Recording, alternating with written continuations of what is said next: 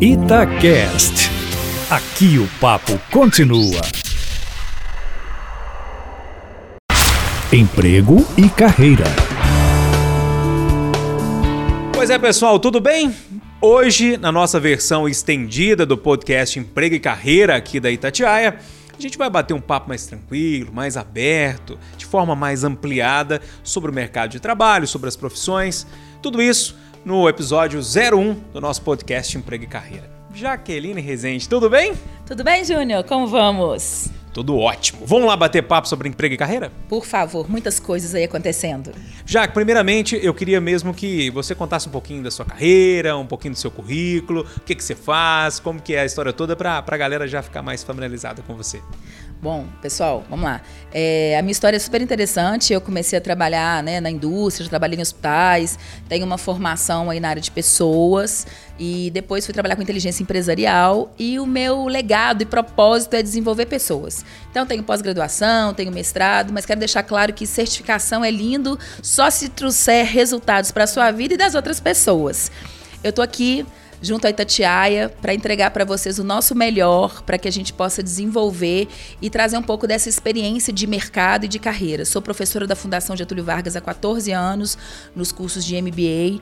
Né, leciono 18 disciplinas, conheço todas as capitais brasileiras fora o interior e o que eu tenho para compartilhar com vocês é vivência e experiência. E sou uma eterna aprendiz que é o que eu espero que a gente tenha nessa troca. Jaque, para a gente abrir é, esse primeiro podcast nessa versão estendida, as pessoas já acompanham toda segunda-feira as nossas pílulas aqui, respondendo dúvidas dos ouvintes e tal, mas desse jeito dá para a gente fazer uma análise um pouco mais macro aí sobre todo o mercado de trabalho.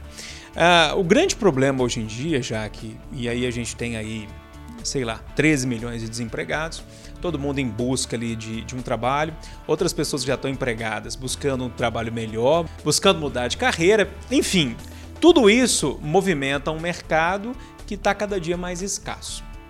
A minha pergunta é a seguinte: que caminho que esse mercado está tomando? O que, que acontece? O mercado está tomando um caminho de diferenciação. É preciso que a gente se torne mais especialista e tenha algumas habilidades que é a forma do como fazer. Que habilidades são essas? Uma capacidade maior de resolver problemas complexos, de ter um aprendizado contínuo, de ter habilidades sociais, de ter mais empatia, de conseguir realmente entender que cada negócio tem uma necessidade diferente. Então é uma customização, uma personalização do profissional. Eu deixo de ser só um especialista para ser um generalista, mas atendendo a essas necessidades específicas. Além disso, o mercado vem caminhando por uma automatização, uma modernização muito grande em algumas áreas. E é aí que mora o perigo da gente não se adaptar, não mudar e não ampliar a nossa cadeia de conhecimento. Pois é, já quando você fala que tem uma mudança e uma questão de automatização, isso aí já acho que acende uma luzinha na cabeça de todo mundo para pensar assim: poxa, será que a minha profissão vai existir lá na frente? Será que essa profissão não vai existir? Qual caminho que a minha profissão vai tomar? A gente consegue traçar assim um caminho das profissões, algumas profissões que, que devem acabar, que não vão existir daqui a um tempo? Acredito eu, Júnior, que exterminar, acabar nesse primeiro momento, nos próximos 10 anos, acredito que não vai acontecer. Mas uma diminuição muito forte a gente tem certeza. Inclusive, pesquisas feitas pela Fundação Getúlio Vargas, por institutos até do próprio IBGE, falando sobre empregabilidade né, e outras questões. E algumas matérias que nós vimos nas mídias nos últimos tempos falam que algumas profissões vão ser automatizadas, ou seja, trocadas pela tecnologia, pela robótica, pela inteligência artificial, que é importante demais para a nossa realidade que as pessoas devem estar atentas. Então, na minha área, por exemplo, o recrutador ou headhunter, aquele pessoal que faz o processo de recrutamento e seleção, ele está fadado sim a uma saída muito grande do mercado. Porque nós temos hoje processos automatizados, testes, redes de relacionamento, você tem hoje as redes sociais que facilitam muito esse processo. Então, de fato, essas profissionais estão deixando de lado. É, muita gente vê também o piloto de avião, né? Falando aquele piloto automático, você fala, já, como assim? Sim, nós já temos aeronaves que já voam. Né, sozinhas e que tem todo o, o processo de impacto e outras questões. Então, nós já temos essa análise também. Nós temos profissionais também na área de análise de risco, análise financeira, é, na parte de seguros, porque você tem sistemas e softwares que já fazem toda essa construção contínua. O próprio engenheiro de software, que hoje é muito requisitado, ele tem uma vida útil ao longo do tempo com a inteligência artificial também que está diminuindo. Jornalistas como você estão sendo realmente substituídos porque a inteligência artificial também já constrói textos. Analista jurídico, pensa comigo, Júnior. Um analista jurídico hoje está deixando de lado a sua participação no mercado, porque nós temos muitas jurisprudências prontas, peças prontas e análises que estão tomando realmente essa condução de negócios de uma forma em que esse profissional também deixa de ser tão importante, porque ele está sendo muito mais utilizado de uma forma dinâmica, rápida, né? Pensa comigo, o tempo que um advogado demora para construir uma peça e quando eu consigo já trazer essa peça pronta e vamos falar a verdade, né? O jurídico ele só pega ali a decisão, a ideia e aquela coisa bonita do direito, que é de ler, analisar e tomar frente só quando os processos tomam grandes dimensões.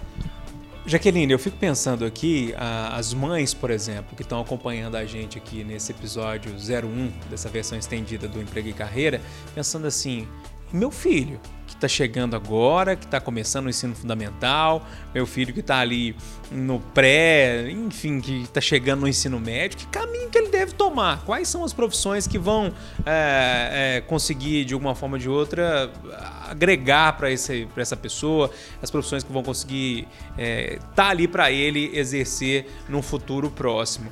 Qual o caminho assim das profissões? O que, que você acha que vai ser a profissão do futuro? A gente já consegue delimitar isso? Bom, Júnior, eu vou ser muito sincera e acho que vou até polemizar um pouco agora nessa sua pergunta. O que eu vejo nessa geração é que a educação, nos últimos 100 anos, vamos falar assim, né? Ela deixou de acontecer da forma como deveria, porque tudo se modernizou e a educação, a sala de aula, ela é a mesma. Você percebe? A gente não teve nenhuma mudança. E essa geração, essa é uma geração muito assim, dinâmica. E eu sugiro que você, as pessoas que têm filhos e estão no ensino fundamental médio, como eu tenho a minha filha, por exemplo, eu estou sempre direcionando esses alunos, essas crianças, esses adolescentes, esses profissionais a buscarem o quê? Um pertencimento naquilo que eles gostam, acompanhando a tecnologia, a modernidade, a diferenciação, o desenvolvimento intelectual que eles têm e aquilo que dá prazer a eles. Por que, que nós estamos falando sobre isso? Porque quando a pessoa se realiza naquilo que ela gosta, ela é boa naquilo que ela faz e você consegue entender os outros talentos que são essas habilidades, com certeza o céu é o limite para esse profissional. Então a minha dica é o seguinte: coloque os filhos para fazerem cursos, sim, sem deixar que eles percam, claro, a infância, né, o brincar, a adolescência mas busquem cursos na área tecnológica. Temos que trabalhar a tecnologia sim. Coloque essas crianças para ler mais, para que elas possam absorver mais conhecimentos e conseguirem se diversificar no meio de um ambiente tão competitivo. Porque nós estamos recebendo profissionais jovens que não sabem ler, não sabem escrever, não sabem se posicionar. Existe uma veia política muito grande deles, mas sem um fundamento claro sobre o que eles realmente defendem ou não.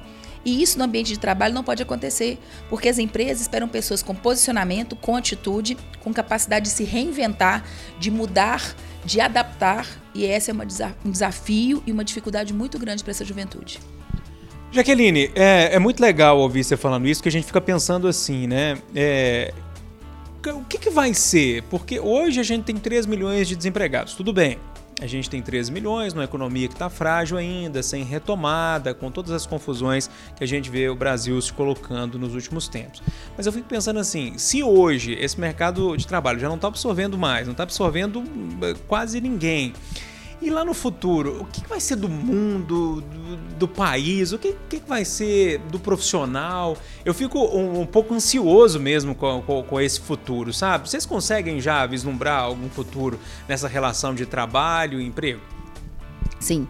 O que está acontecendo? O trabalho e a empregabilidade, como a gente vê, né, formalmente, ela está cada dia caminhando no Brasil e no mundo para uma informalidade muito grande, para uma, uma interdependência, onde cada um é responsável pela sua carreira, pelo seu negócio, e nós temos que trabalhar cada vez mais, sim, a veia empreendedora.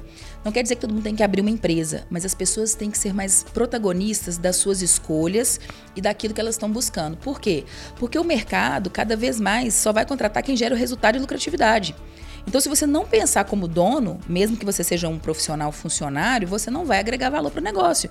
Cada vez mais a gente vai ser responsável. E por isso eu realmente reafirmo: estudar mais, ler mais, buscar diferenciação, trabalhar estratégias diferenciadas, ter mais conhecimento na área tecnológica, ser mais generalista, aprender um pouco de tudo. E se você for mesmo um especialista, que você seja diferenciado e que você traga realmente um retorno para aquele negócio que você se propôs atuar. Gente, isso aqui é papo para o dia inteiro, né? Falar sobre emprego e carreira, mas eu espero que você tenha gostado dessa primeira versão do nosso podcast Emprego e Carreira em versão estendida, com a Jaqueline Rezende, que sempre vai estar aqui pelo menos uma vez por mês para bater esse papo mais tranquilo, de forma mais extensa, sobre as coisas que estão acontecendo no mercado de trabalho, apontando caminhos, respondendo dúvidas de vocês. E toda segunda-feira vocês acompanham aqui no site da Itatiaia ou no seu tocador de podcast preferido a versão em pílulas, respondendo dúvida de ouvintes, dúvida de internautas aqui no nosso Emprego e Carreira. Jaque, até a próxima. Até a próxima, Júnior. Um abraço a todos e vamos, por favor, nos desenvolver. Itacast. Aqui o papo continua.